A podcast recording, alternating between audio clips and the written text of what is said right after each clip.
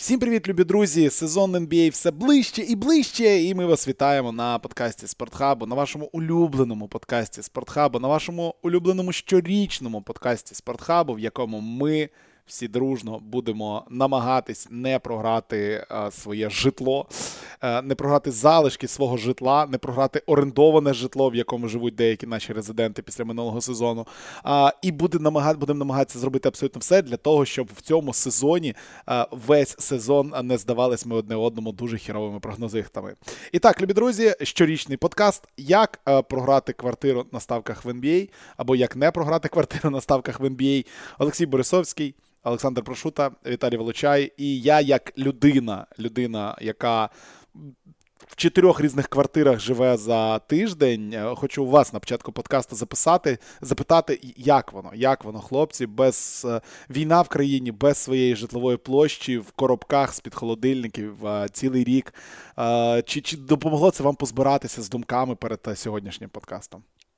Так я в тебе хату знімаю.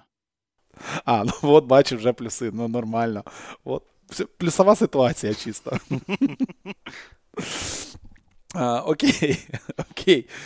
З чого ми почнемо? Ми починаємо, як завжди. Ми починаємо, як завжди, з е, овер-андерів. Що це таке? Ми беремо Vegas, ми беремо Vegas Insider, ми беремо прогноз в середньому по букмекерським конторам Лас-Вегасу на кількість перемог в середньому, які дають командам NBA.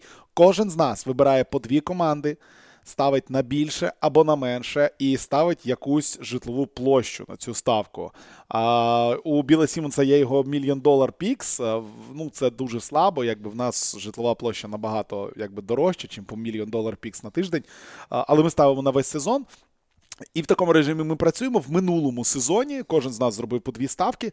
Мої дві зіграли, і у вас не зіграли. Я розумію, що вже трішки пізно, але давайте коротко, чому не зіграли, як ви вважаєте, де були ваші помилки минулого року? Тому що довбойоби, блядь. Все все, все, все, все дуже просто. Ні, ну в мене були ставки в Мемфіс менше, Філадельфія менше. А, Філадельфія не зіграла, тому що Ембіт не зламався, скотіна. Він пропустив всього 8 ігор, і всі через ковід або через load management. Тому він не зламався. І... Ну, Філадельфія, власне, виграв 51 матч. 55 була ставка, вони виграли 51. А вот. а Мемфіс, звісно, там Мемфіс пробив 40 перемог чи 41, я не пам'ятаю, ще ну, ще до війни точно. Десь всередині січня вони це зробили. Е, від чого я я взагалі був в, тотальному шоці. А, а там теж теж була ставка проста, і вона, в принципі, працювала. Ставка ж була на те, що джаз ламається, і їм піздець. Джаз ламався, а вони 20, 25 без джа в сезоні. Ну що ж, ну так, така от команда. Тому, да, такі от піроги. Не склалися в минулому сезоні зі ставками. В мене тепер 6 з 8, так, у нас за, за всі роки.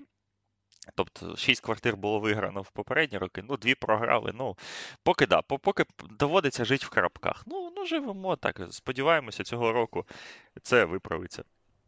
Але це не точно. Мені подобається впевненість, але це не точно. На все все буде добре, але це не точно. Теоретично може буде і погано, так що що поробиш.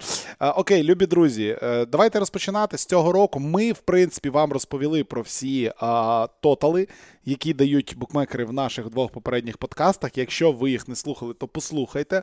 Там ми розбираємо кожну команду, деякі більш детально, деякі менш детально, деякі не потрібно більш детально, деякі не потрібно менш детально. Але проговорюємо дійсно ми про всі колективи. І про кожний цей колектив ми згадуємо тотал, який їм дає Вегас, тому у вас є розуміння, якщо ви вже послухали, скільки кому дають. І ми робили свої коротенькі там прогнози, так і думали, де більше, де менше, десь сумнівались. Ну, у підсумку якусь картина, якась картина у вас вже могла скластися в голові. Сьогодні ми от вибираємо якраз таки по два, і хтось над ними думав, я впевнений. Хлопці думали. Я скажу чесно, я не дуже думав. Я думав більше перед подкастом, коли ми про схід писали. Але коли я сьогодні подивився на тотали з заходу, причому ще послухавши подкаст, я зрозумів, що тут взагалі в мене в голові якась каша, і я не знаю, що вибирати. Я дивлюсь на цифри, мені здаються, вони абсолютно очевидними. Я заходжу на Вегас, дивлюсь, там цифри зовсім інші. І і я насправді на даний момент маю 5 варіантів, і я не знаю, що я виберу. Тому от я, як до мене дойде черга, я буду по ходу вибирати. Ну, я, як переможець минулорічного е, конкурсу на квартири, вибираю собі пікати третім. Тому хто з вас буде пікати першим? Ні, давайте так. Так як Мемфіс реально в січні пробив тотал, то напевне почесний перший номер драфту нашого сьогоднішнього отримує Олександр Прошута. І перший вибір, першу команду, перший тотал буде вибирати Саня. Сань, давай з тебе починаємо. Дякую, дякую щиро. Я боявся, що, що не я буду першим, тому що в мене варіантів не, не як у вас, варіантів мало. Е, от, але ну, я про це казав е, в нашому подкасті. Я, е, ну, в, мене, в мене ж, е, як люди знають, в мене два вічних, е, вічних моїх это, самовозки, да, е, виражаючись е, е, термінологією з Формули 1. У мене ж дві самовозки були всі ці роки: Денвер і Юта. Угу. Юту в мене забрали. Нагло, е, Дені Ейндж, оце от ваше бостонське, оце все. Оце все. Юту в мене забрали. Ну нічого, Юта через пару років повернеться, там все, все буде нормально. Скут Хендерсон, е, от, е, бу- бу- бу- буде нормальна команда, е, все, все, все буде класно. Але ж Денвер в мене не забрали. Денвер в мене є. Денвера повертається Джамал Мюррей, до Денвера повертається Майкл Портер Джуніор. Денвер виміняв Кентавіуса Колдвелла Поупа.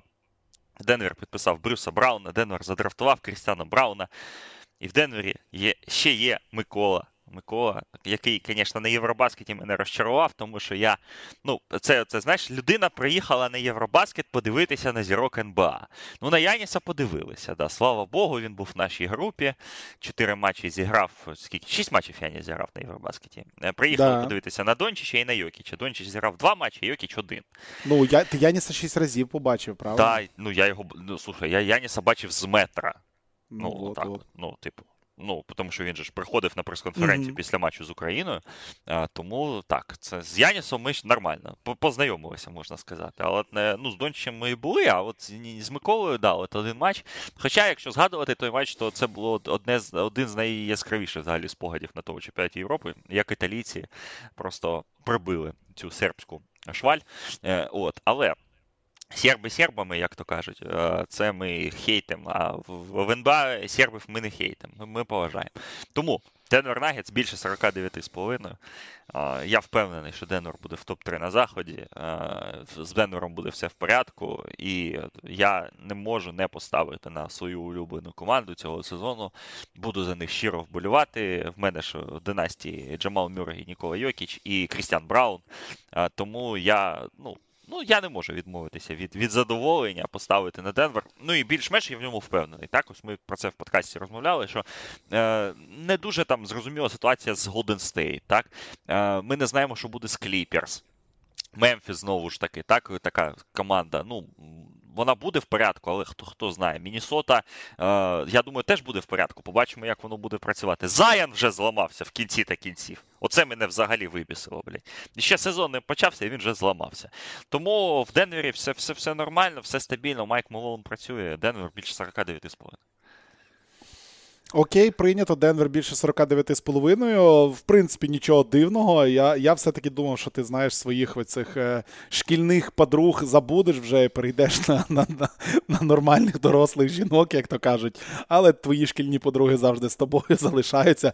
Ну, хоча ця мормонська подруга, напевно, все-таки відійде в тіньок цього року. Так не, ж кажу, через, скажімо через так. 5 років повернеться. Через 5 років повернеться. Та. На, пере, на перевиховання вона в, в е, жіночий університет поїхала, скажімо так.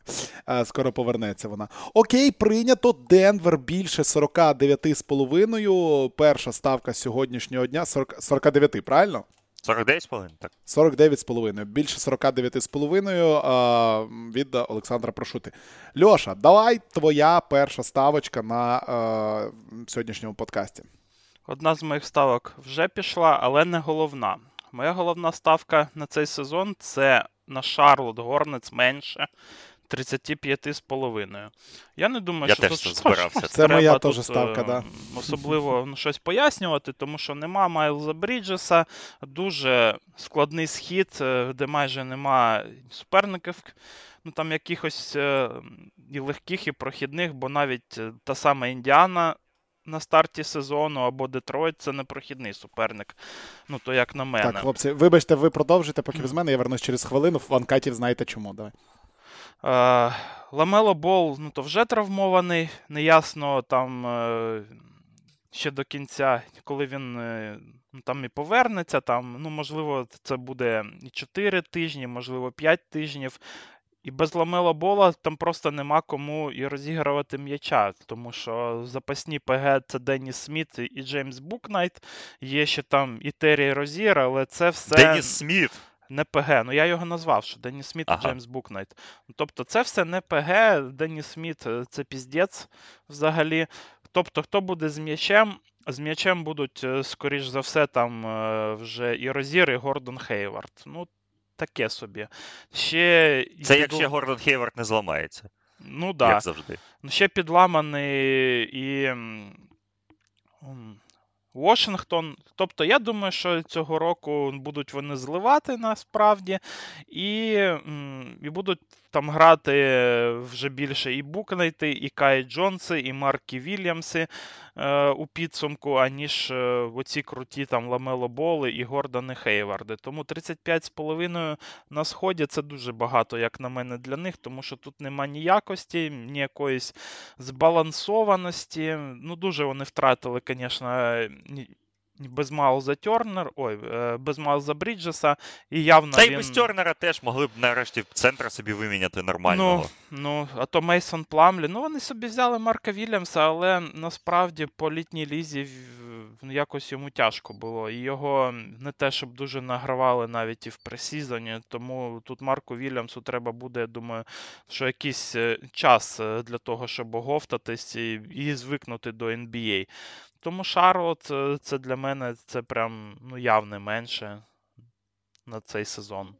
Ну, я погоджуюсь. У мене єдине по Шарлоту, що, що, що може трошки зупинити, все ж таки, все ж таки ми знаємо, що Стів Кліфорд е, мастер оце от із говна зліпіть хоч шота, так? е, Але ну, ну, ну, ну, тут в нього тяжкий випадок, тяжкий, дуже тяжкий. Е, То, то, а ще й без Ламело в перші 10 матчів, ну, як мінімум, так? Ну да. Тому я, я, я не знаю, чи я, як воно буде, що воно буде. І е, чесно, ну, ну так, це, це настільки очевидна ставка, що, що про це. Ну, як Сімон сказав в своєму подкасті, що мене дивує, що про Шарлот не, не ну, Шарлот не ставлять в один ряд з цими командами з Сан Антоніо, е, з Ютою, з хто там, з Оклахомою, так, Індіана. з цими командами, так, з Індіаною. Е, Тому що ну, реально в них є оця перспектива бути в топ-2, мені здається. Ну, взагалі не easy. Якщо Ламела Бола усадять, е, то це ось е, ця команда, мабуть, і слабкіша за Х'юстон, за Індіану, а, а між ними, е, ну. Ну, то є різниця в тоталі в 10 матчів, в 12 матчів. Це Окей, ми, ви, ви- я, я вернувся, я вернувся на кінець обговорення. Я так розумію, ми все ще на Шарлот, правильно? Да, давай. Ну, ми Е, закінчили. Твоя черга. Тепер моє, да, вже закінчили. Ну тут е, я зразу сказав, що я, я в принципі, теж збирався це ставити. Для мене це якби сам, саме очевидне, що взагалі дають. А, я вибрав на даний момент і буду притримуватися одна команда зі сходу, одна команда з заходу. Спробую, спробую, як мінімум. Подивимося, що з цього вийде. І так, е, почну я з колективу, в який я не вірю взагалі, але який я буду дивитися. Одна з найяскравіших команд NBA в цьому сезоні. Команда, на яку дивитися прям треба. Команда, з якою буде дуже-дуже смішно, і команда, матчі якої будуть припікати дуже багатьом. Але ця команда в сезоні виграє ну десь 16 матчів, може 17. Скажімо так. Х'юстон Рокетс. Я не бачу, як Х'юстон взагалі щось зробить в цьому сезоні. Їм дають, здається, 23,5. Мені здається, якби й давали 20,5, я грав би все рівно менше. Х'юстон взагалі нічого в сезоні в міжсезоні не зробив, крім того, що ну, задрафтили Тайтая Вашингтона, да? е, Джабарі Сміта і хто там у них ще. м, Тарі Ісон. А, Тарі Ісона, так. А, Вуд, який був найкращим гравцем команди минулого року, з команди пішов. А Нваба з команди пішов. Грати там немає кому абсолютно. У команди тренер, який розпочинає свій третій сезон і має там відсоток про поразок, здається, 75%, щось типу цього. І забігаючи наперед, мені здається, що це буде перший тренер, який звільнений. Тому що ну Сайласа реально шкода. Його просто шкода. Його як тільки поставили там на чолі, мені було його шкода. І далі мені буде його шкода, і його і звільнять, і причому його нема за що звільнювати, але його звільнять. Команда в режимі ultra rebuild у, і гравці у неї для ultra rebuild у просто геніальні. Е, Джейлін Грін, це от те, що треба, це те, на що треба дивитися. Це гравець, який, от як ми любимо говорити, це two years of two years away. Так от two years назад він був two years from two years away, зараз він просто two years away. Е, тобто залишилися якраз ось цих два роки. А вони знову таки повимінювали того самого Вуда на ще наступний драфт, потрошки збираються, потрошки перебирають. Ну і по суті, по суті, в команді що зараз є? З приємного такого, з того, що може виграти гру. Та, може виграти гру Кевін Портер Джуніор, питань нема. Дійсно, він може виграти якусь одну гру випадково. Чи може виграти гру Джашон Тейт, чи там Джабарі Сміт, якого ми поки що в НБА толком то не бачили. Ну, я не знаю. Шенгюн прекрасно. Я про Шенгюна говорив, і Шенгюн це герой для для fantasy, і я в цьому впевнений, тому що в fantasy це буде суперстатистика, це буде просто такий собі Йокіч на мінімалках, мені здається. А, І з точки зору фентезі це цікаво, але чи це гравець в старті, з яким можна вигравати там 30 ігр в сезоні NBA, Є у мене сумніви. І в принципі тут гравців е, рівня NBA якби одиниці. Е, Ері Гордон чи хто? Джош Крістофер в минулому сезоні бачив я матчі. ну, не той. Е, Дешон, ну так, так, про цьому говорили. Дешон Тей тут питань немає. Це, напевно, єдиний такий гравець, який от прямо дійсно гравець рівня NBA. А, Так що мене мене немає впевненості в Х'юстоні. Я думаю, що Сайласа звільнять, тому що, ну, хоча звільняти з такої команди, яка, очевидно, танкує, я не знаю в чому сенс, але мені здається, що його все-таки звільнять. А, І Х'юстон 23,5 перемоги не набере, того Х'юстон менше.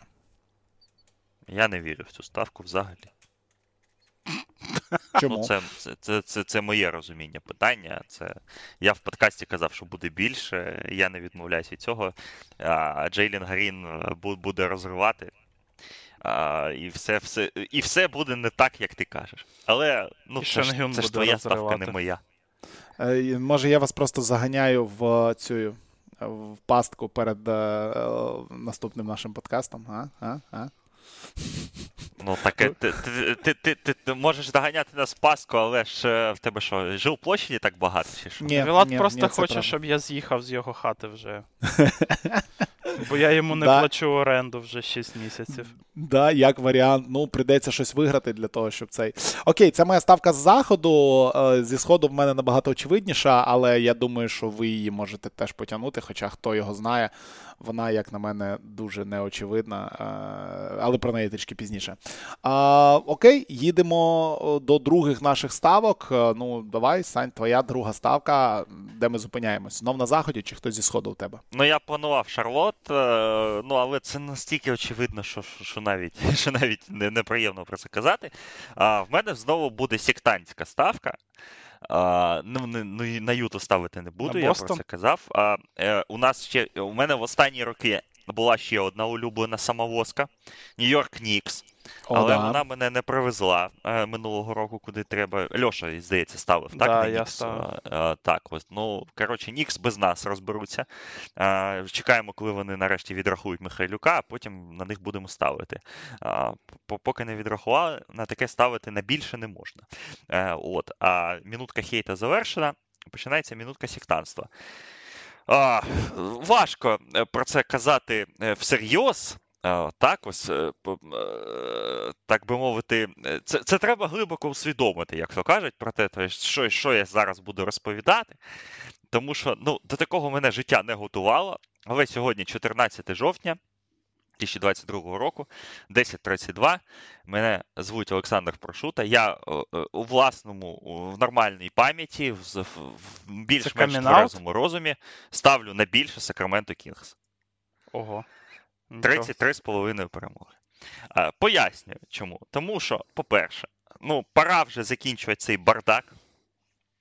По-перше, по-друге, Сакраменто одна з небагатьох команд на заході, якій не треба танкувати. Тому що ну ну просто ну куди ще танкувати? Ну ну куди? По-третє, я вірю в Майка Брауна. Не настільки сильно, але я в нього вірю. Він нормальний тренер. Я просто е, ми про це про це з Льошею теж розмовляли в подкасті. Що е, моя, е, моє нормальне ставлення до Майка Брауна воно базується на тому, що я не не бачив його цього. Я бачив, але я не не усвідомлював так, його роботи в Клівленді та Лейкерс. Мені взагалі похуй, що він там працював, чесно. Я знаю, що він працював в Golden State останні роки і робив це якісно. Він збірну Нігерії тренував теж достатньо непогано. Тому я вважаю, що Майк Браун сильний тренер. Я вважаю, що зв'язка Фокс Сабоніс це нормально. Я вважаю, що Кіган Мюррей один з двох фаворитів на новачка року.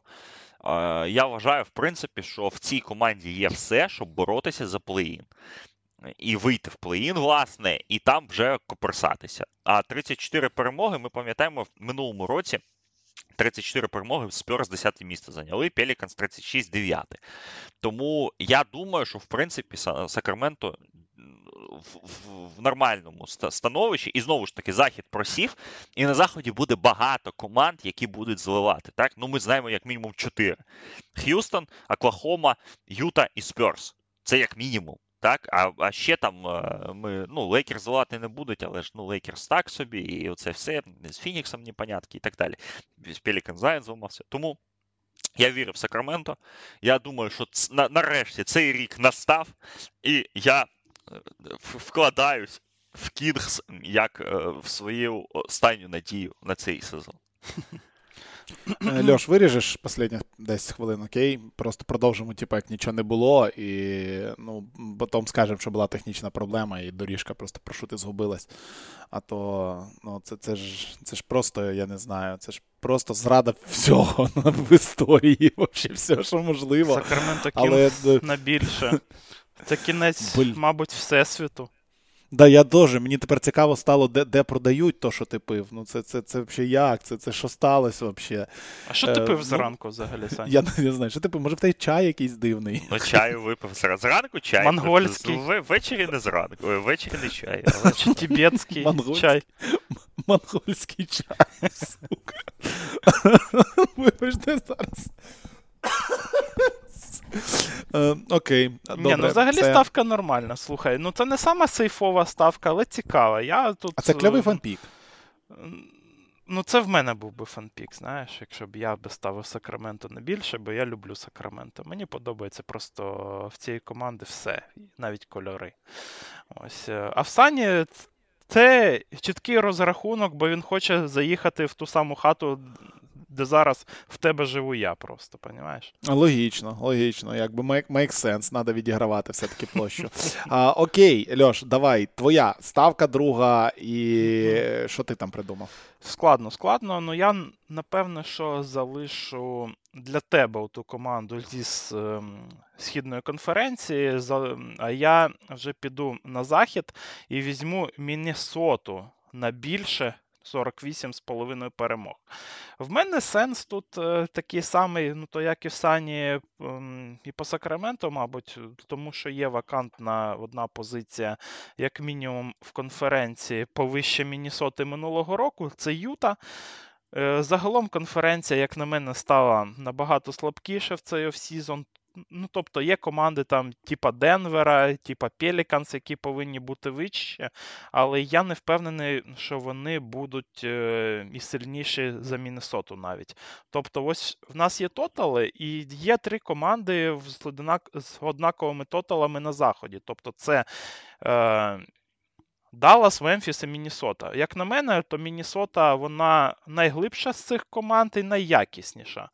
Е, і там, і там. Тобто, я я так думаю, що якщо в Міннесоти, наприклад, зламається Таунс, то це не так на них вплине, як якщо в Мемфіса зламається Джамурант, або в Далласа зламається, наприклад, Лука Дончич. Е, і це мені дає якийсь оптимізм.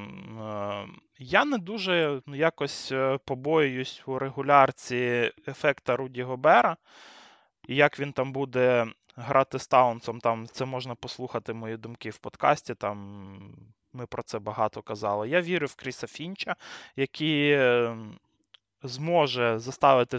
Це все запрацювати як треба. Мені подобаються ще муви їх в offseason інші, тобто вони собі взяли ну, тут не тільки Гобера, а ще і Кайла Ендерсона. Також я би ще і відмітив і Остіна Ріверса і Бріна Форбса. Це два гарди для глибини, ну, то яких їм дуже не вистачало минулі сезони. Тобто, ну, Форбс це дуже крутий шутер. Ріверс це людина більш універсальна.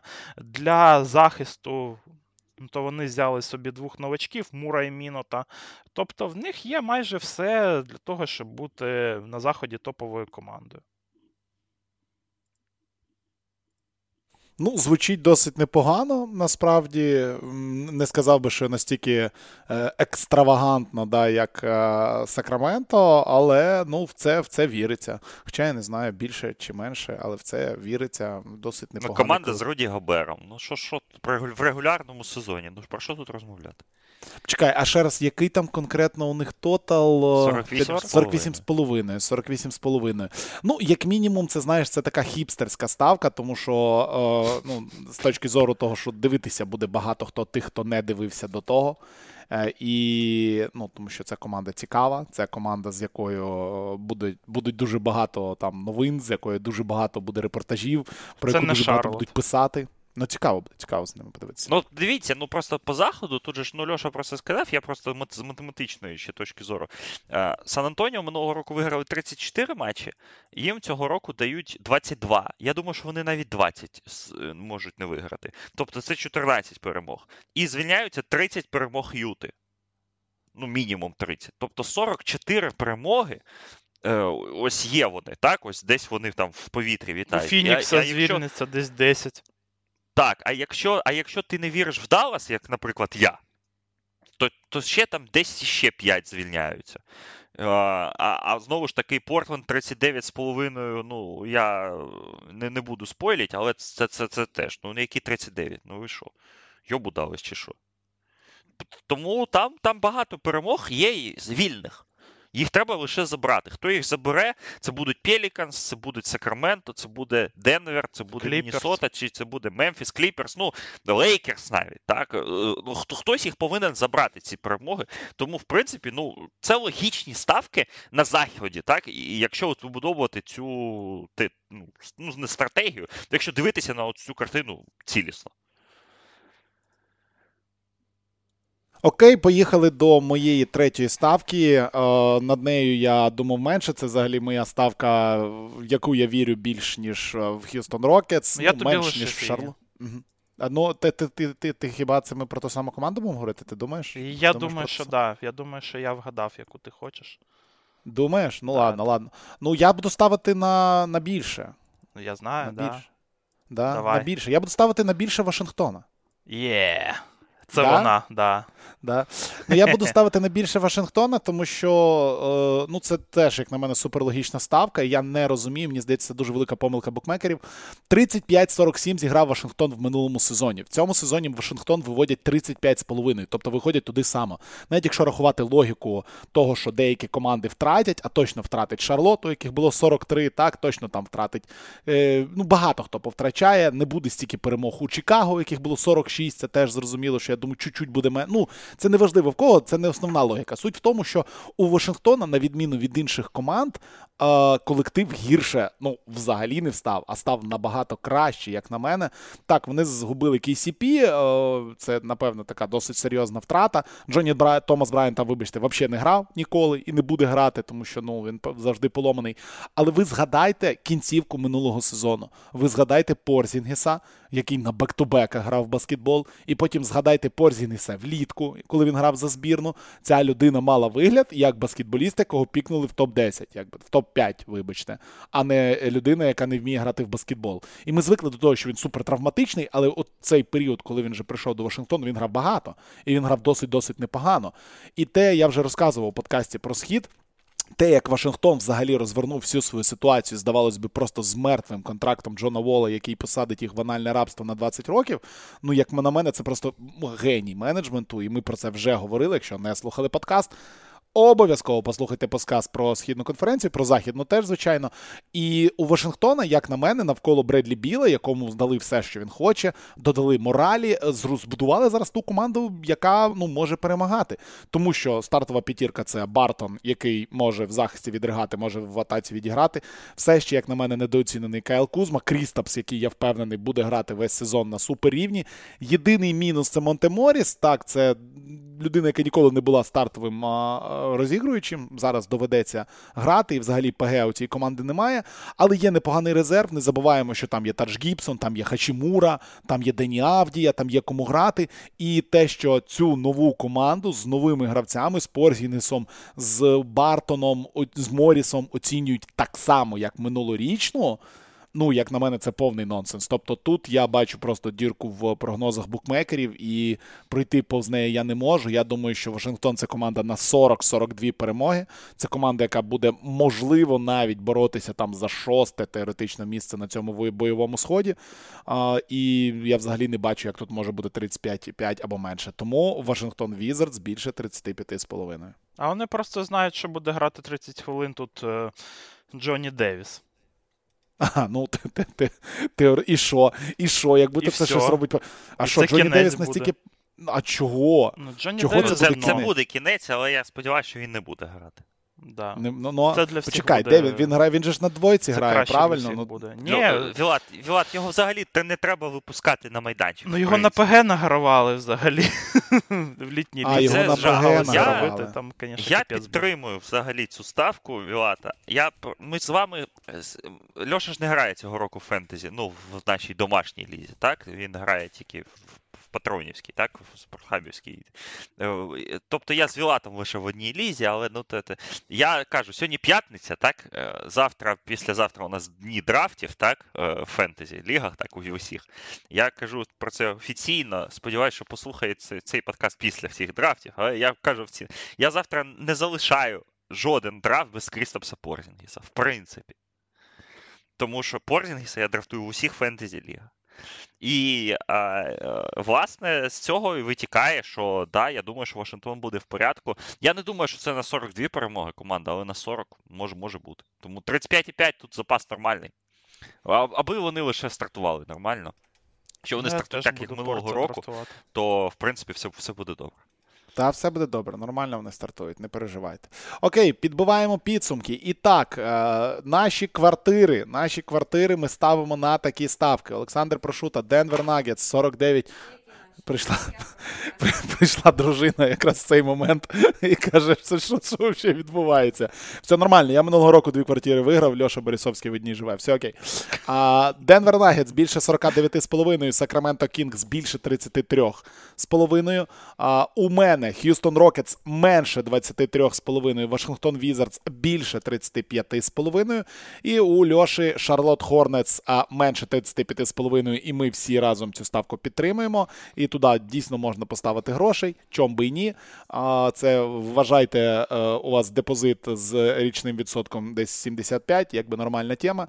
І Міннесота Тімбервулс більше 48,5. Ось такі ставки. Любі друзі, ми будемо раді почути від вас, що ви думаєте на що б ви поставили, і як як, ви дивитеся на тотали, може вам якийсь тотал теж в очі кидається. Тому заходьте в наш твіттер, наприклад, Спортхаб Медіа, і пишіть нам от в відповідях до цього подкасту, на яку е, ставку поставили б ви. Якби поставили би, або можливо, ви поставили. І якби було б цікаво е, подивитися на те, що наші слухачі, як вважають наші слухачі, як дивляться на е, лінію ось цю наші слухачі. Ну, з цим сегментом ми закінчили. Далі їдемо до наступних ставок, до ставок ставок, про які е, ми також любимо говорити, до тих, на які ми вже ставимо не квартири, а до тих ставок, на які ми так отак просто так по чуть-чуть можемо поставити. Це а, особисті нагороди, і про них ми маємо поговорити, розпочинаючи з. Найважливішою, розпочинаючи з MVP, а, все коротко, все понятно. Два, три основних фаворити на MVP це Лука Дончич, Джоель Ембіт і Яніс Антетокумпо. 5,5 Лука, 6 Джоель, 6,5 Яніс. Далі Дюрент, Йокіч, Тейтум, Морант, Карі, Ліброн і так далі. і так далі, і так далі. Е, Що ви думаєте, Сань? Давай з тебе почнемо. Що ти думаєш про MVP? Чи, ну, як завжди, як ми робимо кожного року, ставка ось така реальна, і друга ставка від кожного з нас це е, темна конячка, андердог, на якого потрібно звернути увагу з коефіцієнтом там 50 і більше. Ну, я думаю, про MVP, знаєш, у мене найцікавіша думка, яка сформувалася за останній тиждень, так десь десь два тижні, знову ж таки, інспірована оцим покидьком Білом Сімонсом. А а чому ми, а чому ми не думаємо, що Йокіч може в третій раз це виграти? От от просто реально, якщо Денвер, якщо я ставлю більше на Денвер, ну, теоретично, так? Якщо ми реально, якщо я реально думаю, так багато хто думає, що Денвер буде в топ-3, а, а може й виграє взагалі західну конференцію, ну, в регулярці а Йокіч буде давати свої класичні 30 плюс 12 плюс 8, то в принципі, що йому заважає виграти в третій раз MVP? Оце для мене шок просто. Ну, це осягнення, так, оцього всього. Це для мене такий персональний шок. Я думаю, що цього не буде. Давай казати про це відверто. Але але я б не скидав цю можливість взагалі. Е, Мій фаворит цього року на MVP е, це Джоель Ембіт. Я про це казав в подкасті про топ-50. Я продовжую притримуватися цієї думки. Мені здається, що Філадельфія буде в топ-2 на сході. І якщо Філадельфія буде в топ-2 на сході, якщо Ембіт зіграє 65 матчів, якщо він буде таким же ефективним, як минулі два роки, то я думаю, що нарешті його визнають, і нарешті він отримує те, що він в принципі заслуговує. Тому що ну реально Джоель Ембіт минулого сезону так точно був в топ-2 на MVP і був максимально близько, але ж ну ну не пощастило йому з Йокічем, так би мовити, в одній упряжці, так е, опинитися. Тому я ставлю на Джоель Джоеля Ембіда, я взагалі не вірив в Дончича. Давай казати от, про верхівку так, оцієї, оцієї ієрархії. Я взагалі не вірив в Дончича. Яніс так, можливо, але для цього Мілуокі треба виграти ну, матчів 57-58. Я не думаю, що Мілуокі буде сильно форсувати події, як і минулого року. І Яніс буде пропускати. Ми навіть на Євробаскеті бачили load management від Яніса. Розумієш, вони вони настільки його бережуть, і і, і ми ж знаємо, що цей load management було інспіровано Мілуокі в першу чергу, а потім вже збірною Греції. Тому мені здається, що Яніс трошки ні. Е, Тейтум цікаво, але ні. Ще один тіньовий для мене кандидат це Джа. Якщо Мемфіс реально вистрілить, а в нього є такі передумови, Джа просто, ну ми ж сходимося, так? На думці, що Джа це найбільш яскравий, найяскравіший так молодий гравець ліги. Ну, кому там до 25 років. Тому що ну, Букер ніякий, Тейтум ніякий, Зайон вічно травмований, а Джа це, це людина. Ну, я ж минулого року про це писав, що коли ти в Барселону приїздиш, там е, влітку ходять люди в майках, ну просто повально. так? І Майка Джа серед гравців, які зараз виступають в лізі, тобто не Кобі, не Майкл Джордан, вона в топ-3. На нього орієнтується весь світ зараз. Це найбільш яскравий гравець з молодої плеяди в NBA. Тому якщо Джа е, у нього це поєднання ігрове та медійне вистрілить, то Джа е, може і цього року так щось щось виграти. Але мій фаворит Ембід Якщо казати про верхівку, так? А мій тіньовий фаворит Джиммі Батлер 51, тому що в принципі знову таки так Льоша дуже доречну думку ви висловив в подкасті вашому про схід, що у Майамі ем, сезони чергуються, так, один один дуже сильний, один ні. Але якщо Джиммі буде реально класно валити, то в принципі Майамі можуть бути знову ж таки в топ-2 на сході. І тоді Джиммі Батлер буде, ну, його дуже заповажали за минулий плей-офф. А ми знаємо, що MVP це частково нагорода десь за минулі так, досягнення теж. Тобто за плей-офф там десь воно там десь ну, там 5-10% так воно відкладається. Тому Джиммі Батлер, мій сліпер на MVP, мій реальний кандидат це Джоель Ембіт.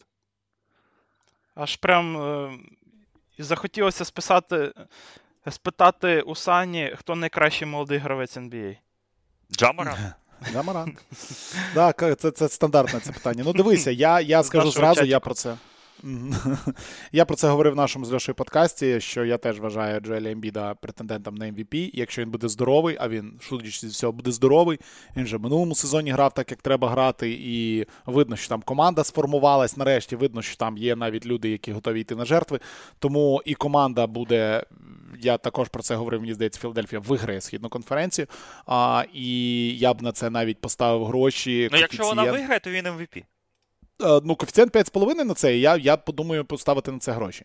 Якщо дадуть ввести це в експрес, Філадельфія виграє е, схід, а Джоель Ембіід MVP, то ну, це як буде коефіцієнт буде 35. І як на мене, це кльова Ну, зв'язка, але це не ну так не було. Ну, так ні, не ну, дадуть. Ні, ну це можна було б цим game parlay так зробити. Ну я думаю, коефіцієнт десь був би 12-13, це, це було б нормально.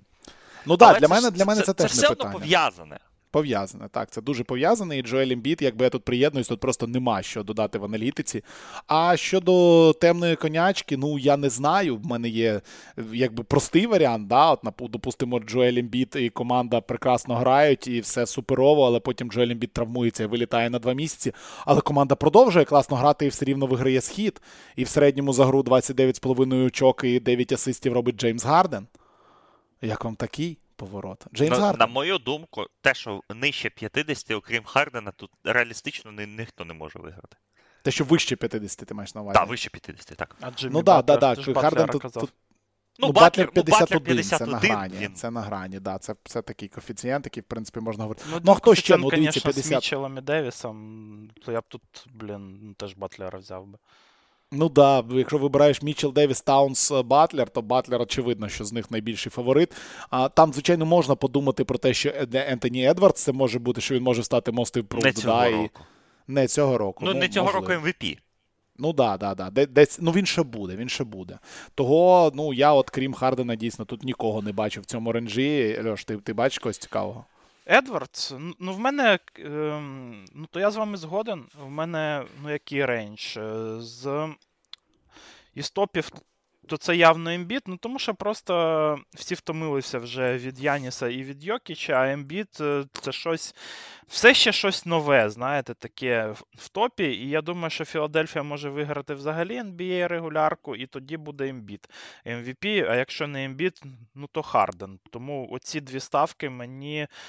Ну, вони прям ну, дуже подобаються. Ну, якщо не Ембіід, то з топів я взяв би Тейтума, напевне, що, тому що коефіцієнт ну, такий нормальний 13. Ну, ось ну, Тейтум і Джа.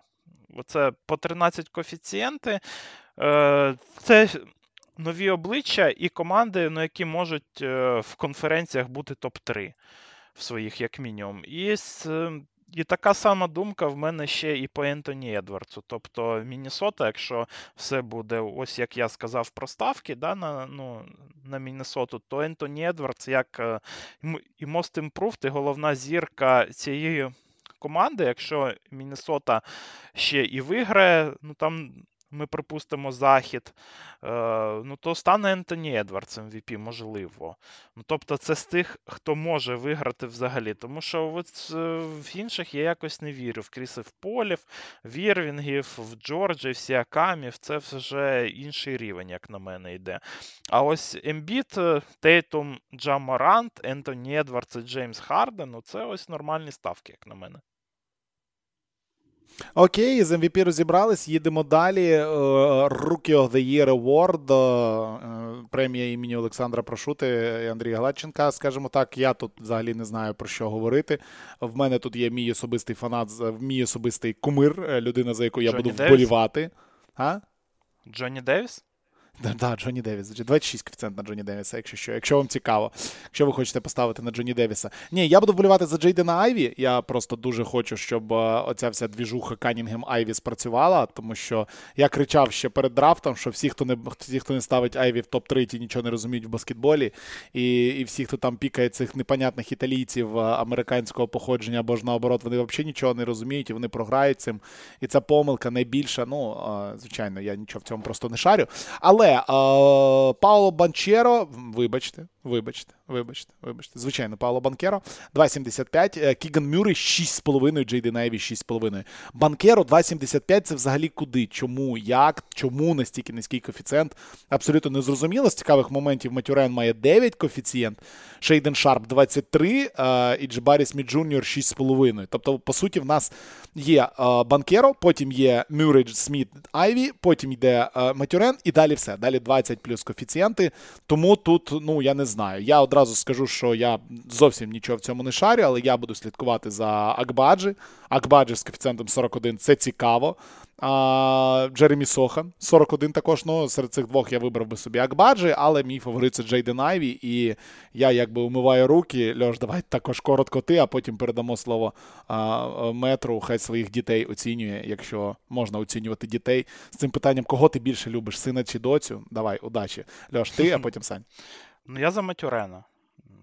То, як я вже казав у подкасті по сходу, як на мене, то Матюрен це новий там Двейн Вейт, новий Кобі Брайант, новий Трейсі Магрейді і так далі. Коротше, я вірю в цього баскетболіста, я вірю в його настрій на те, щоб і прогресувати, і працювати над собою. В нього будуть і хвилини в Індіані. Індіана буде зливати цього року, так що я думаю, що і в плані статистики все буде нормально, і при цьому Матурен ще і і по ефективності там все нормально в нього. Тобто, ну ось. Е, я думаю, що за 9 це нормальна ставка. З тих, е, в кого більше коефіцієнт, я би ще, напевно, що глянув би і на Джейлена Уільямса за 29. Дуже круто він е, у пресізоні виглядає. Я, звісно, не думаю, що він виграє, тому що тут і Мюррей, і Айві, і Матюрени, і Банкеро, ну, то вони прям дуже круті. Але з тих, хто може ну, хоча б у теорії виграти, з тих, в кого 20 плюс коефіцієнт, то я думаю, що це Джейлен Вільямс. Мені так сподобалося, як Віталій розповідав, що він нічого в цьому не розуміє. І перебрав всіх просто. І навіть Акбаджі назвав ну. Ну. скотіна. Ну, ну це це, це взагалі ну, нічого він не розуміє. Ну, бач, виховуємо аудиторію, виховуємо. Так, погладив себе по пузу. Е, От. А що що я думаю з цього приводу? Ну, Банкеро, очевидний фаворит, це це ну, ну так воно і повинно бути. А, Я не вірю в те, що Джейден Айві може е, виграти цю нагороду. Він може, звісно, так, але ну, я не вірю. А, е, Джабарі теж. І ну реально для мене трійка тут очевидна це Банкеро, Кіган Мюррей і Матюрен. А, Проблема з Матюреном в, тому, що ну, от ми про це вчора з Андрієм розповід... роз, розмовляли, якраз ввечері, подивившись на матч Індіани передсезонний, що їм Матюрен і Немпхарт нічого не зільють. Їх треба те, теж треба буде засаджувати. І Халібертона. Ну, Халібертона Халібертона після 30 матчів треба буде засаджувати. Матюрена після 40, а Немхарда після 60. Тому що вони це занадто добрі гравці. І, і ось в цьому проблема. Так, Якщо вони і ну, вони виявляться краще, ніж ніж треба, то тут ну, я не бачу, як він виграє цю нагороду, чисто з з, з, з передумов tankathon у. Так? Але але якщо вон, Індіана передумає танкувати, то Матюрен це цікавий кандидат, я би про це так сказав. Але я думаю, що ну, мій фаворит Кіган Мюррей, е, Банкеро, ну, ну, звісно, Банкеро, тому що у нього він перший пік, на його боці хайп, і е, ситуація, в яку він потрапляє зараз в Орландо, вона максимально йому личить. Так? Е, навіть він же ж там сказав, що з Францем Вагнером так класно грати, і вони там вже друг другу там жопи облізують.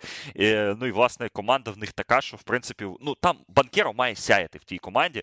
Тому я думаю, що Банкеро так, ну це це фаворит ну, логічний, але я на Кігана все ж таки там свої там 100 е, гривень поставлю. А от, а якщо казати про більш глибоких е, глибоких кандидатів, так, Ахбаджі, тому що він в Юті, тому що він буде грати достатньо багато. Я е, виділю Тарі Ісона е, з цієї групи, тому що я не думаю, що він виграє, але я е, ми, ми готували про це так ось е, подкаст по, по дивізіону Х'юстона. Я думаю, що Тарі Ісон це один з тих кандидатів на першу чи другу збірну новачкову.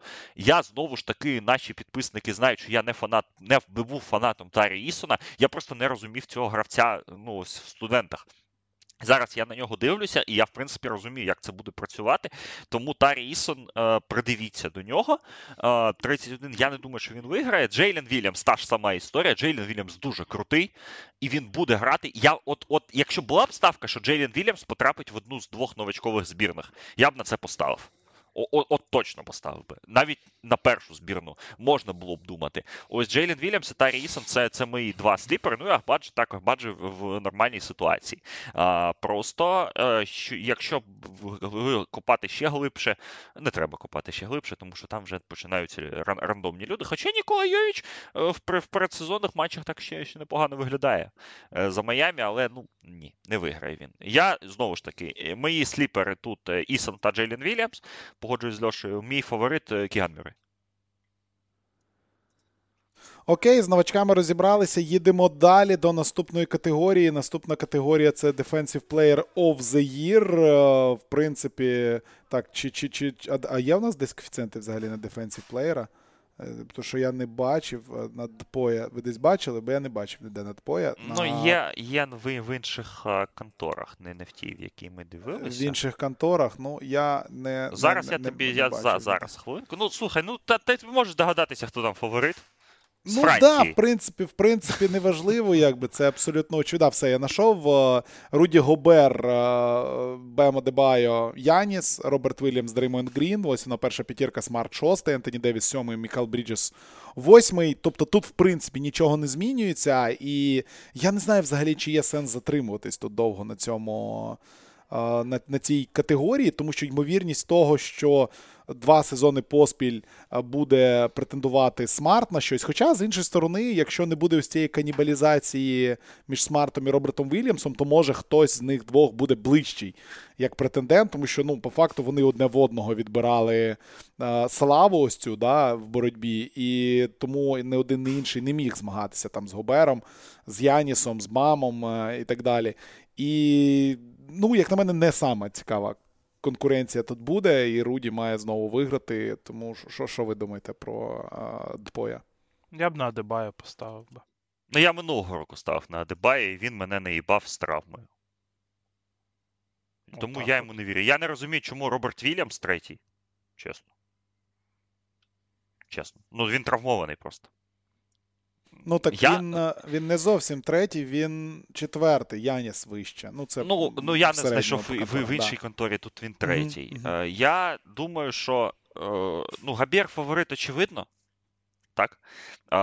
Бам, другий фаворит, це не менш очевидно. Мій sleeper не бит. Ну, я сьогодні, я сьогодні по, по, по цим, по, по take ам аля Стівен Ей, чи хто там, у кого там, хто там йобнутий у нас цих аналітиків? Каухерд чи, чи хто там. Е, мій sleeper Ентоні Девіс. Фу. Тобто, ти вважаєш, що якщо ти минулого року поставив на людину, яка травмувалася, тебе підвела, то цього року теж можна так зробити, да? Чисто, Так. чисто для себе, Так. да? А, окей, окей, хорошо, хорошо. Прийнято, А, прийнято. а, Хорош, а, Deep, ну, а Deep Deep тут буде від мене очікуваний. Давай. За 60 Херберт Джонс. Непогано. Ні, в мене є трохи інший deep sleeper, трошки інший deep sleeper за з коефіцієнтом 23. А, людина, про яку забули всі, а людина, яка вміє грати в баскетбол, насправді, просто в нього в голові манка чи ще щось там, я не знаю, якась інша каша. Але він вміє. Ні, це Бен Сімонс. Бен ну. Сімонс. Бен Сімонс, я нагадаю, вміє грати в захисті в баскетбол. І вміє добре грати в захисті в баскетбол. Ми не знаємо, що він робив півтори роки. Ми не знаємо, чи він вміє досі кидати по кошику. Є у нас серйозні сумніви. Ми не знаємо, чи взагалі він адекватний і чи в нього IQ вище, ніж у крісла, на якому я сижу. Але в захисті він вміє грати. Тут питань нема, тому коефіцієнт 23, Бен Сімонс, такий deep sleeper, теж можна звернути увагу, як на мене. Я би поставив Отак. тут, може, і не Івана Моблі, але ДПО це така, це така номінація, де треба мати репутацію. Дуже часто дають вже новачка, ой, вже ну, кращого захисника сезону, ну то коли вже цей гравець вже пройшов свій пік саме е, захисної гри, але все ще має статистику. Тому Іван Моблі, напевно, що ще йде до такого статусу, але я думаю, що він може бути сліпером. Окей, давайте в категорії менш такі популярні, більш, е, більш не знаю, як правильно їх назвати, менш попсові, скажімо так. Е, Розпочнемо з Most Improved. Тут, е, якщо подивитися там на DraftKings або і на інших конторах, Та не треба там нічого дивитися. Ентоні Едвардс most improved. Можна йдемо далі. Так, почекай, ми тут з Льохою от в подкасті забули, не проговорили дуже багато, то може зараз хоч трошки проговоримо. Ми в uncut і тільки згадали, що ми забули в самому подкасті згадати про Тайріза Мексі. Ну є же Тайріз Мексі, ні? Та до жопи той Тайріз Мексі? Якщо в тебе Ембіт MVP, Харден MVP, то ну, ну як. Ну, от, от, от чесно, я рідко коли настільки впевнений в тому, що я кажу. Якщо Ентоні, Едвар... Ентоні Едвардс не виграє цю нагороду, тільки якщо він травмується. Давайте, може, подивимося інших там кандидатів. Хто там у нас ще ще, ще, ще, ще є на Шай Гілджес Олександр, який може Та зіграти. який Шай ну какой он 30 матчів зіграє? Ну, Ну да. який Most Ан- Анферні Ну, Саймонс, от, от, Анферні Саймонс, я в фентезі подкасті про нього можна в жопу засунути. А, я знову ж таки, мене, мене так бомбить від цієї розмови. От, от Сімонс, ну, ну, ну дебіл вже кончений. Він всерйоз в останньому подкасті розповідав, що Скотті Барнс має бути Most Improved. Ти що, ідіот? Скотті Барнс, новачок року, блядь, Most Improved. Ну що ви несете взагалі? Ну це як? Як може новачок року бути Most Improved на наступний сезон? Це прекрасно, Саша. Це просто прекрасно. Ну, Окей, ну може це як взагалі? Я не тому, знаю. Я не тому знаю. я, ну, якщо казати, ось, ну, я дивлюся на Most Improved, я відкрив тут. Я тобі в лічку, кстати, скинув свою ще одну ссылку, там, якщо можеш, можеш дивитися там ще. На одній з вітчизняних контор, не будемо її робити е, зайвий та самий піар. Я не знаю, тут хто, хто, хто тут може. Ну, Арджей Барретт минулого року я, я думав, що він може бути. А, в цього року я в це не вірю. Е, Зай, ну, most, Zion Most Improved. Ну, ну, ну, яко, ну как, ну как, как он може бути most improved? Ну, ну от поясніть мені. От, якщо була б, е, як в НФЛ, так, категорія Comeback Player of the Year, тоді так, Зайон, е, хто там у нас ще був травмований там минулого сезону? Майкл Портер, так, о- оці люди, там, Джамал Мюррей і так далі. Це логічно. А як він може. О, хоча, хоча, от яка, от, от тут, о- от, на тій конторі, що я відкрив, я, я не знаю, що там у американців, що вони дають. А, а одна з наших контор дає 15 на Лаурі Марканіна. От я про нього теж думав. І тут я зацікавився, тому що Лаурі Марканен, мені здається, буде мати дуже велику роль в Юті. Він буде багато набирати, ну, багато кидати, багато набирати. Юта, звісно, буде дном донним, але Марканен, ну, на Євробаскеті, чесно скажу, те, що я від нього побачив, я ж два матчі зачепив вживу, ну, це, це, це, це, це дуже сильний рівень. Це реально. Ну він був реально, якщо брати, ну хто там у нас? Яніс, Дончич, Йокіч, там потім був Шрьодер, Франц Вагнер, і він був за ними. Так, він був на рівні з Дончичем і Йокічем. Тому, ну, по impact у для збірної, так, збірна це там інше, так багато. Але мені подобається Марканін як, як, як кандидат, от, от як я про це б сказав. А щодо інших, ну, є ще один тут кандидат, але він минулого року ж виграв. Фактично, Десмонд, ну вони обидва минулого року виграли, що Джордан Пул, що Десмонд Бейн. Просто їбанати в NBA проголосували за Джа. В- Цього року вони не виграли. Мексі, ну, який Мексі, блядь? Ну так, да, все, в, при- в ну, принципі, що в принципі, да. на Логіка Теріза в. Галібертона ще увагу. Ну, але його посадять, його посадять просто Ну, тому, що а буде якщо гарно не посадять? Я знайшов, о, до речі, я знайшов цікавого кандидата. Але він же ж кандидат на, то, на шостого гравця. Ну, ось Крістіан Вуд. ну, Да. Крістіан Вуд. Він буде багато грати, в нього буде нормальна статистика. Чому ні? Ну він вже набирав там скільки, 20 очок вже набирав за гру, то йому скільки треба набирати? Майже 30, щоб бути improved ом. Прям. Ось Лаурі Марканен, це да, це ну такий, це гарний sleeper в цій категорії. Ну давайте, якщо вже про шостих гравців поговорили, і швиденько Бен Сімонс є на Most Improved, ну це капець, Бен. Сімонс на Most Improved, це як? Це, це взагалі як? Типа зіграти одну гру, і ти вже Most Improved, якби, якщо ти одну гру зіграєш. Франц. Вагнер ще може, якщо він там Франц буде. Вагнер. Варіантів дуже багато, але ми от зупинились на тому, що Ентоні Едвардс. е, Та й все. Е, Окей, дві категорії у нас залишилися. Давайте швиденько по ним. Шостий гравець, Джордан Пул, фаворит, е, Тайлер Хіро і Крістіан Вуд ділять друге місце. Норман Павел, Малькольм Брогдон е, у нас ділять місце. Е, Четверте, ну а далі Боунс, Дінвіді, Кларксон, Анферні Саймонс і так далі. Я вже згадував про Анферні Саймонса, що мені здається, що в цьому сезоні може бути непоганий такий прорив. І в минулому сезоні наприкінці ми бачили, тому коефіцієнт 26 на Анферні Саймонса, наприклад, там ну недоступний нам DraftKings здає, але все-таки я думаю, приблизно в цьому range і будуть на нього коефіцієнти абсолютно скрізь, це знайдете. Тому для мене sleeper це Анферні Саймонс. Задовбав і... ти вже своїм Саймонсом, іди женись на ньому, блін. Ну, так нравиться мені Енферні Саймонс, прическа в нього кльова. Що, що вам не нравиться взагалі? Не розумію. Ну і другий мені, хто подобається, це Еммануель Квіклі, просто Нікс будуть паршиві в цьому сезоні. Оце, це, Чого Нікс будуть паршиві? Ти що, хворий чи що? Ну, ну, Як ну, от можна не вірити в Нікс? Там Михайлюк буде грати. А, да, все, вибачте, вибачте, забу- забуваю. Просто мені ну, не подобається пул, мені не подобається пул. Ну окей, ми подивимося, як там взагалі з пулом, чи він буде взагалі шостим гравцем. Мені не подобається Тайлер Хіро, це сильно попсово. От Крістіана Вуду ми обсудили, це бути прикольно. Да, він може бути стартовим. Це, це прикольно. Є Боунс, от любімчик Санін. Е, Ну, такі варіанти, всі тут варіанти дуже слизькі, тому я свій вибір тут зупинюсь на, на Енферні Сімонса, але ну, я б не рекомендував цю категорію взагалі лізти, тому що тут ну, супер random. Ну, я думаю, Ну, що буде хтось, року- може бути хтось з Далласа або Вуд, або Дінвіді.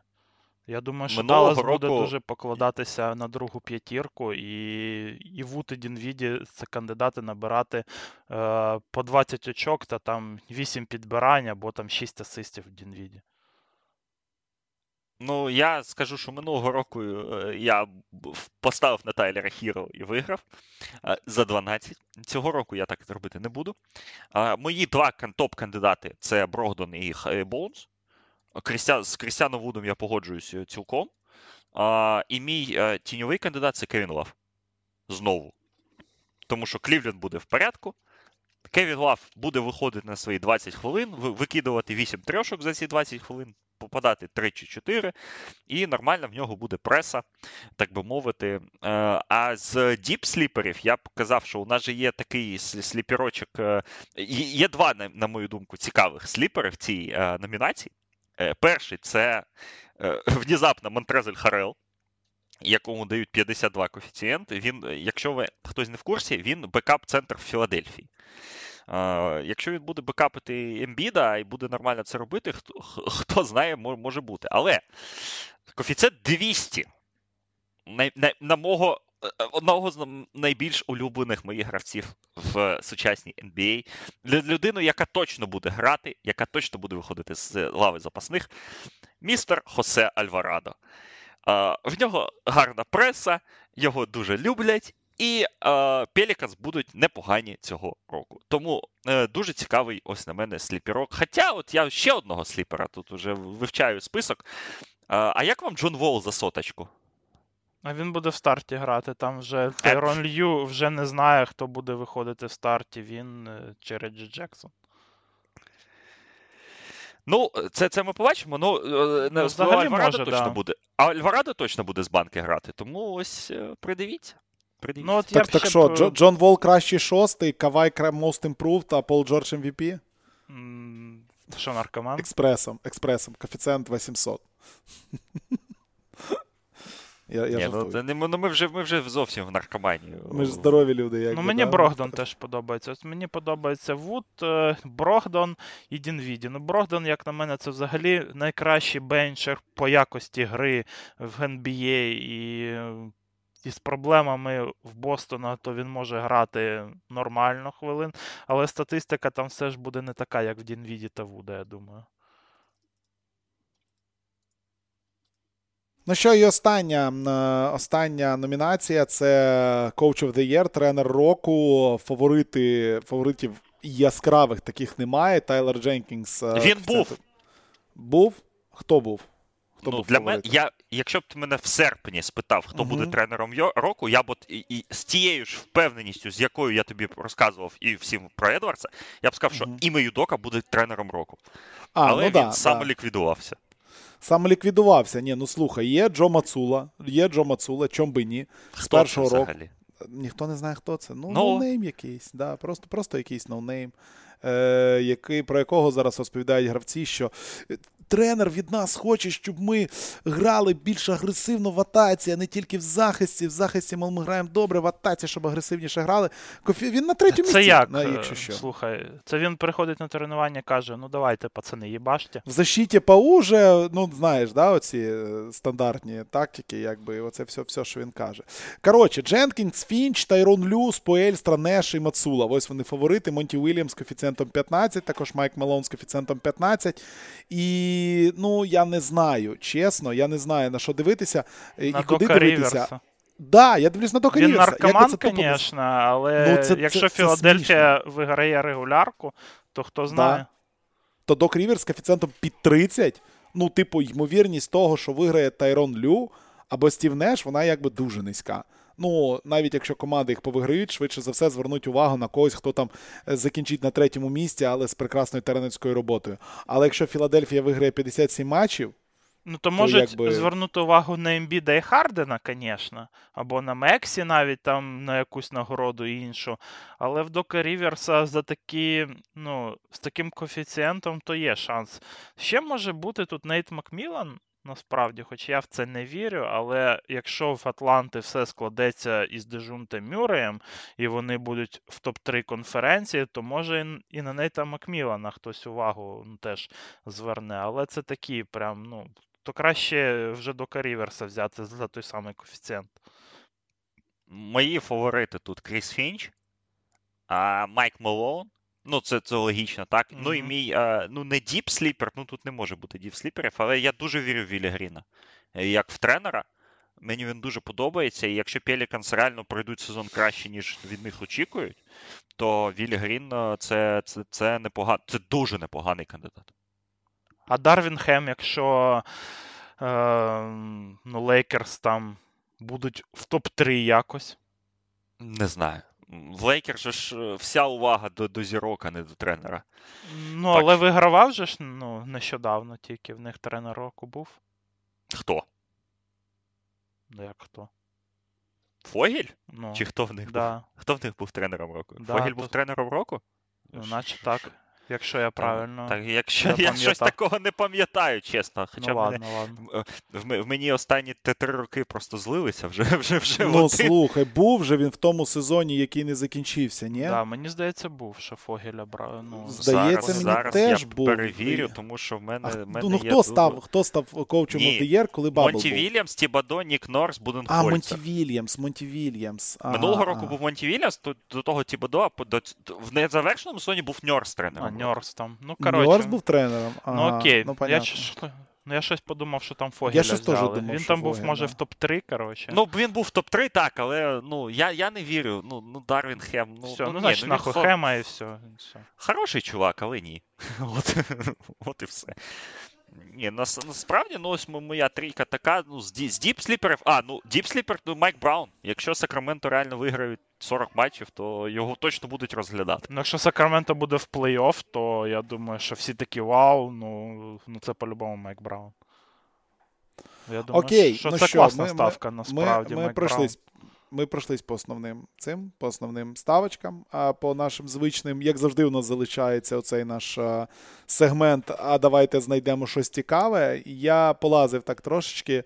е, ну, дуже Ні, ну, а, чогось а цікавого. чому, чому? Ми не обсудили там скорінг лідера, по там оце все. Е, Е, Можемо, можемо про це пару хвилин А, сказати. про, про ребаунд лідера? Ну Ну, давай, оце давай. ребаунд, скорінг. Ну мені дуже оц, оця ідея. Оц, оце у Сімонса було добре. Скорінг лідер 5,5 лука. В нього пішов Брансон, в нього обсяг китків буде просто дикий. Я не знаю, чому він не може виграти в цій номінації. Ну, Ембіт 375 теж норм. Але тут Лука мені щось подобається тут взагалі. Джамарант Ну, Марант, ну, Марант, ну, слухай, треба набирати 29 очок за гру, щоб виграти оцю номінацію. Ну, приблизно, Я думаю, 28-29. що більше, мабуть, е, із Дончичем. Ну, важко буде. Джа. Ну, ва- ва- ва- Джа, Джа важко буде. Ну. Джа Ну, я не знаю. дуже Я, б- я би лучше, я, ви знаєте, я б краще на Троянга тут поставив, аніж на Джа. Ну, я, Ну, я Янг не буде лідером за асистами знову таки, ну, мені здається. А, а чи буде він е, набирати багато очок, ти хер його знає. Слухай, давай, окей, давай. Давайте перейдемо зразу на другу категорію, тому що в цій тут страшно, а от по асистам я прям взагалі не впевнений. Як, для, як на А мене, Джеймс тут Джеймс Харден, з- ну, Це Харден, да, да, да. В Кріса Пола я не вірю, все, Кріс Пол закінчився. Я про нього забуваю. Кріс Пол до побачення. Мені Кар'єра подобається цього- тут Янг і Гарланд. Янг і Гарланд? Да. Вау. Ну, і Гіді як deep sleeper, то теж непоганий за 81. Я б на Халібертона поставив за 6. Та ну, ну, ну, ну, ну, ну, ну як можна ставити на Халібертона, якщо він не зіграє 59 матчів? А якщо зіграє, все ж таки. Ну, якщо, ну, якщо б, ну, ну окей, так, ну, може зіграє. Я не вірю, Ну, що, що Знаєш, ставити, ставити ставку, яка є лонг, і яка тобі буде е, вернеться, просто то, що він не зіграє, якби кількість матчів. Вона така Ні, так собі. її просто заберуть. Чому? А її заберуть в тебе? Да. Я думав, її вернуть, ні, якщо він не eligible. Ой, так це свинство взагалі. Ні, ну це дуже ризикована тоді ставка. Ну, з асистами я говорю, я впевнений в Гардені, а от на друге місце на сліпера тут важкувато, і я щось не звернув увагу, тому що я не розкрив список. От я згадав Саня про Джоша Гіді, і я згадав про його статистику фентезі, і такий: о, а це прикольно, о, а це те, на що треба звернути увагу. Тому тут Гіді Ну, Джош мені я подобається. ж про це казав. Це, це, це, це, це теж людина з мого а, списку, без яких я не думаю залишати драфти завтра. А, тому побачимо. побачимо. Ні, Мені ну, так ну, подобається, мені, як мені ти подобається тут. Я, ну слухайте, минулого року Янг виграв цю номінацію, він давав 11 асистів за гру. Що йому заважає зараз це робити? Ну, те, що з'явився Дежонте Мюррей. Ну, Це окей, заважає. ладно. Ну, а, ну, ну, мені здається, що ну, а чому Гарван цікавий кейс? Тому що ну, Гарван буде більше пасувати. У нього з'явився Мічел, е, ну, людина, ну, як і Секстон у нього був, так? Як, яка його, ну, ну, він не буде стільки атак закінчувати, як, як, як, як, як е, зазвичай. Тому не знаю, побачимо. Побачимо, окей. Ну, по, по підбиранням, я думаю, в принципі, ситуація зрозуміла. Хоча тут Гобер Йокіч, е, два лідери. Хто з них там більше не збирає? Ну, я не думаю, що зможе Микола е, перезбирати Гобера. Хоча, з іншої сторони, дивіться, у Гобера ж тепер є ще кому там підбирати. В, в, в, в- на багатьох хвилинах е, Карл Ентоні Таунс буде все-таки не трішечки від нього відкусувати. він це не любить. Ну, в принципі, да, Таунс лінивий. Таунс лінивий. Так, та Гобер буде все підбирати. Чому? Лінива ж жопа, да, хай Гобер підбирає. Коротше, тут, тут все зрозуміло. Тут ми на Гобера ставимо, хай він тут залишається. Е, Хоча і... ну, ну, в цій номінації ж Капела минулого року виграв. Ну, в ці- цього року він не виграє. А хто може виграти? Ну, Е, ми про не знаю. Валанчюнаса минулого року казали, але я щось вже охолонув трішки на цю Ну, будеш Заян цього року, тому то, то, то, Зайн Галіма щось- підбирає. Ну так, він, він, да, він мало підбирає. Ну слухайте, ну Яніс нормальний кандидат, е, як завжди. В принципі. Е, З діп сліперів я не знаю, хто тут е, цікавий. Ні, ну, Якоб Пьольтель за 201. Ну, його Ну, ні, нема теж тут сліперів, як на мене. Вестбрук за 101, оце кандидат Нормік. Ні, ну що, Крістіан Вуд за 101 нормальне, нормальне Ах. я б так сказав. Ну, от Але- він теж не так ну, не настільки круто прям підбирає. Він, типа, 8-9 разів за гру буде підбирати. Але щоб тут вигравати, то треба ну, там скільки, 13-14, да, підбирати десь. 12 хоча б. Ну, то це вже не для Вуда, як на мене. Ну так, я, я погоджу. Ну да, і там же ще Лука буде багато підбирати за Ну. нього. Ну тому так, тут, тут така важкенька номінація, чесно кажучи. Ну, це така номінація, у якій одні й ті самі, ну то кожен рік тільки може змінюватись там їх е, черга якась. А, а так, всі одні ті самі. Ну що, закінчили тепер точно з номінаціями. Щось цікаве. Я знаю, що щось цікаве там знайшов, як завжди, Саня в, в дєбрях е, англомовних і американських різних сайтів. Що цікавого ти знайшов? Ось таких, знаєш, суперставок, які дуже кумедні і дуже смішні. Тому що ну, наші контори, звичайно, такого не дають, е, і знайти щось таке дивне дуже-дуже важко. А ось на тому ж е, DraftKings і, і, і не тільки, там є просто феноменальні ставки, типу Тейтум е, буде набирати в середньому 28 очок, і Бостон стане чемпіоном з коефіцієнтом 18. е, І Вучевич 20 очок і 10 підбирань в середньому з коефіцієнтом 5,5. І багато такого добра за весь сезон. Чи на щось ти таке дивився, чи ви взагалі щось таке вишукували? Тому що я так проглянув, я зрозумів, ну насправді на оці всі фьючерси ну дуже низькі коефіцієнти. Прям дуже низькі. Хоча одну ставку для себе я реально знайшов, і коефіцієнт 8,5, як на мене, для не для цієї ставки просто. Ну, знущання це дуже-дуже високо. Я б тут ставив коефіцієнт 3. Тепер вдумайтесь, вдумайтесь. Коефіцієнт 8,5. А, Бредлі Біл набирає 26 очок або більше в середньому за сезон, і Вашингтон виходить в плей-офф. Ого. 8,5 коефіцієнт. Ого. Це Це ж дуже ймовірно. Це дуже ймовірно, як на мене. Ну, типу, Бредлі Біл точно 26 плюс проб'є. І Вашингтон дуже близько до плей-офф буде, і я думаю, взагалі вийде туди. І 8,5 кеф, як на мене, це прям от, от те, що треба. Але це ну, воно я ж знову сьогодні... ж таки пов'язано. Якщо він буде стільки Ну да, набирати, да, да. то вони будуть в плей-офф. Ну, це ж по суті, да, це по суті такий невеличкий експрес, і це прекрасно, що це такий невеличкий експрес. Гляну я на Філадельфію. Гляну я на Філадельфію, вибачте, подивлюсь, що там по Філадельфії є у Ембіда. Ну, у Ембіда. О! Джоель Ембід е, виграє е, scoring title, Харден виграє assist title, коефіцієнт 7. Ну, слабенько, слабенько, слабенько. Філадельфія виграє титул, Ембіід виграє scoring title. Такої немає ставки Ембіід MVP, Філадельфія чемпіон. На жаль, такої ставки немає. А, що ви придивилися? Якщо ви придивилися, то на, на, на що звернули увагу, що цікавенько там знайшли? Ну, я ось теж дивився на, на ці всі речі. Ну, тут є багато цікавого, скажімо так. Мені е, ну, не не дуже там все сподобалось. І я б сказав, що тут дають 27 очок в середньому за гру за Йону. Це на мою думку щось дуже багато. Ну, ну просто ну дуже багато.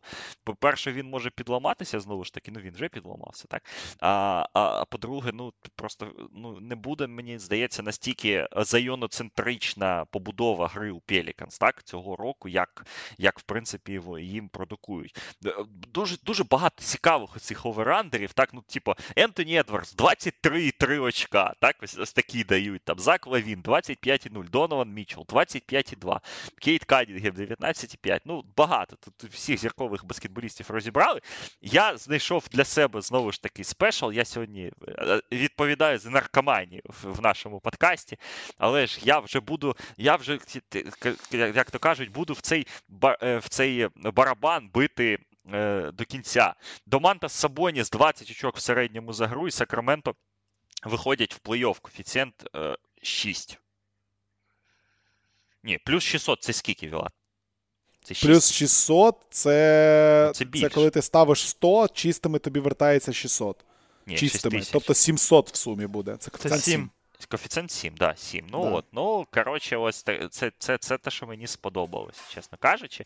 А от отут є цікава ще ставка, я її зараз е, я її знаходив і десь втратив.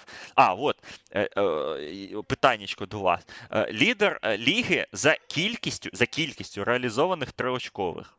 От, ну, Стеф Карі зрозуміло. І які у вас тут є кандидати альтернативи? За кількістю реалізованих триочкових? Так, за кількістю.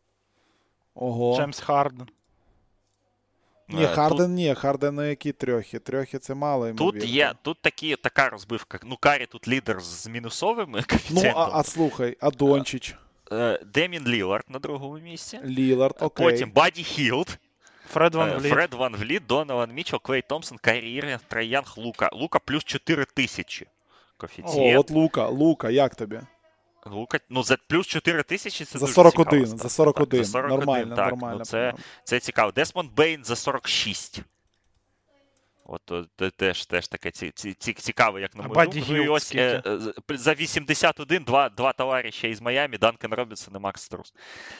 От, а, ну, те, так, такі от. е, Було б класно, знаєш, якби можна було одного з них вибрати, типу, що один з них ставить і стане О, ну, лідером. і, і, і найкраща ставка року. От я її таки знайшов. Ну, вона не найкра... я не, не буду на це ставити. Але у кого в сезоні. Але, але те, що DraftKings це вивели, я їм просто ну, аплодую, респектую і кажу красавці. У кого в сезоні буде більше очок в середньому за гру? У Пауло Банкєра чи у Дежонте Мюре? Це ж біф оцей, Почекай. па- пам'ятаєте? І- Да, їх да, да, да, да, і, да, і їх да, тепер що- порівняли е, на очки. Деджонте Мюррей мінус 185, Банкеро плюс 150. Ну тут Блін, от, от, от наскільки генії працюють там в конторах, а? От наскільки люди вміють відчувати то, на що треба от зараз дати ставки. Ну це, це ж просто геніально. Ну, Да, я я- я, я поставив на Деджонте, напевно. респектую. На Деджонте я б поставив, чи ні? Чи, чи не на Я не знаю. Ну, Павло десь 18 очок буде набирати в середньому за гру. Ну, плюс-мінус. А, а, ну, а ну я зараз подивлюся, вони їх виводили ППГ. Так, а ну зараз, секундочку. Так, дежунте. Дежунте Мюррею дають 19 і 1 очка в середньому за гру. А банкеро не вивели вони чомусь. Ну, ось, ну, ну, ну тут у Дежунте невеличка перевага, але ну, в принципі це, це дуже цікаве порівняння. Дуже цікаве. Це прям. Ну і тут у них багато таких є дуелей, так би мовити, так, сезонних. Ну, ми знаємо, так, у парі матча є, да, оця дуель гравців ну, на, на матчі вони дають, так? А тут от сезонні дуелі, типу, хто більше очок Мгм. буде набирати? Джа чи Йокіч, чи Дончич. О, Дончич проти Трея Янга. Ну, от класична дуель, так? Е, є. Ліброн проти Ембіда. А проти Беглі нема. Ні. Та Беглі взагалі в Енбаску. А, ні, йому ж скільки? Три роки дали? Ні, Ну, чи три Три роки, да, новий MLE. контракт, да, да. По 11 роки мільйонів, буде. навіть більше МЛЄ там дали. Три- Ще та, буде там довго 33 він радувати нас і 36 тішити, на 3, скажімо да, так. 36 на 3. Ну, Мгм. коротше, тут цікаво. Тут, а, і тут є ось оверандери на, на, мі- на місце команди в, в регулярці. Ну, наприклад, Clippers 3,5. Ну, це місце їх. Тобто, те, що Clippers будуть нижче, третьо, нижче 3,5, коефіцієнт мінус 130, тобто 1,8, так? А, плюс 100 на, на те, що буде. Ну, тут дуже, звісно, багато цікавого. І в цьому місці я от про це хотів сказати на початку подкасту, скажу в кінці. Ну, наші поважні, уважаємо контори. Ну, ну, ну заморочтесь, ну, спі, ну лінію ж спиздить, нічого не варто. Ну, одна ну, от контора ми знайшли. Вони, ну от ліниві, В, да, в одній да, да. конторі от ми знайшли. Так, тут нема тоталів сезонних, хоча у цієї контори були тотали на НФЛ цього року і минулого року були. От, а не, ну, нема тоталів е, командних, так, але хоча б є там шостий гравець, там Most Improved, о, оці всі номінації, там вийде в плей-офф, так, а ну, скільки от, Сакраменто вийде в плей-офф 5,2 коефіцієнт. От, от цікава ставка, я вважаю. Так? Ілі Вашингтон 4,5, що вийде в плей-офф. Ну, ось, хоча б таке є, але це одна контора. У більшості контор нема, окрім ставок на чемпіонство і на MVP, нема нічого взагалі. Ну заморочтесь, гребані ви дібіли. Хоча б, сука, один раз за 5 років, який в нас відбувається, цей подкаст. Можете його ще проспонсорувати. Тоді я не буду вас називати дебілами на кожному куті. Все. Оце, оце маркетинг, я розумію. Оце, оце людина якби заїжджає. Я, я би просто на місці будь-якої букмекерської контори зараз прям, прям на емейл би писав. А імейл ви можете знайти, якщо що, в, в описі до подкасту. Все дуже просто. Ой. А, Окей, любі друзі, давайте закінчувати з цим подкастом. А, Ми, я думаю, також в шоу-ноутах напишемо ще раз, на що ми А, ні, не будемо писати ми в Ні, шоу-ноутах, на що ми пускай поставили. слухають, що ми. Слухайте, да, то напишемо, зайдуть, провірять, і ніхто слухати не буде. Знаємо ми вас. Е, такі бувають оце е, не- не- неприємні люди. Але те, що головне, ми маємо вам сказати, щоб ви заходили до нас на Patreon. Е, Я думаю, цей подкаст в більш розширеному виді. В його анкат версії буде доступний для деяких наших е, патронів. Е, Ми з- на початку подкасту трішечки побалакали ще до того, як увімкнули кнопку запису. Цікаві речі там обговорили. Це все доступне нашим патронам. Ранні версії подкастів доступні нашим патронам. Ну і саме краще, що можна, це звичайно наш чат. Чат, в якому несеться вже сезон ще не стартував. До старту сезону ще залишилось у нас 4 дні. 4 дні до старту нового сезону NBA. І все найцікавіше буде у нашому чаті. Купа срачів, фентезі, ставки, все що завгодно. Тому приєднуйтесь до нас, приєднуйтесь до нашого патреону. Ссылка буде в описі до цього подкасту. Ми вас там чекаємо. Повірте, там буде весело і вам, і заодно ви зможете підтримати нас у ці не дуже легкі часи. Е, Дякуємо за увагу. Це був щорічний подкаст Спортхабу Як програти квартиру на ставках в NBA. Олександр Прошута, Олексій Брусовський, Віталій Величай говорили з вами про е, такі цікаві речі, як гроші і як їх програти. Почуємося у наступному подкасті.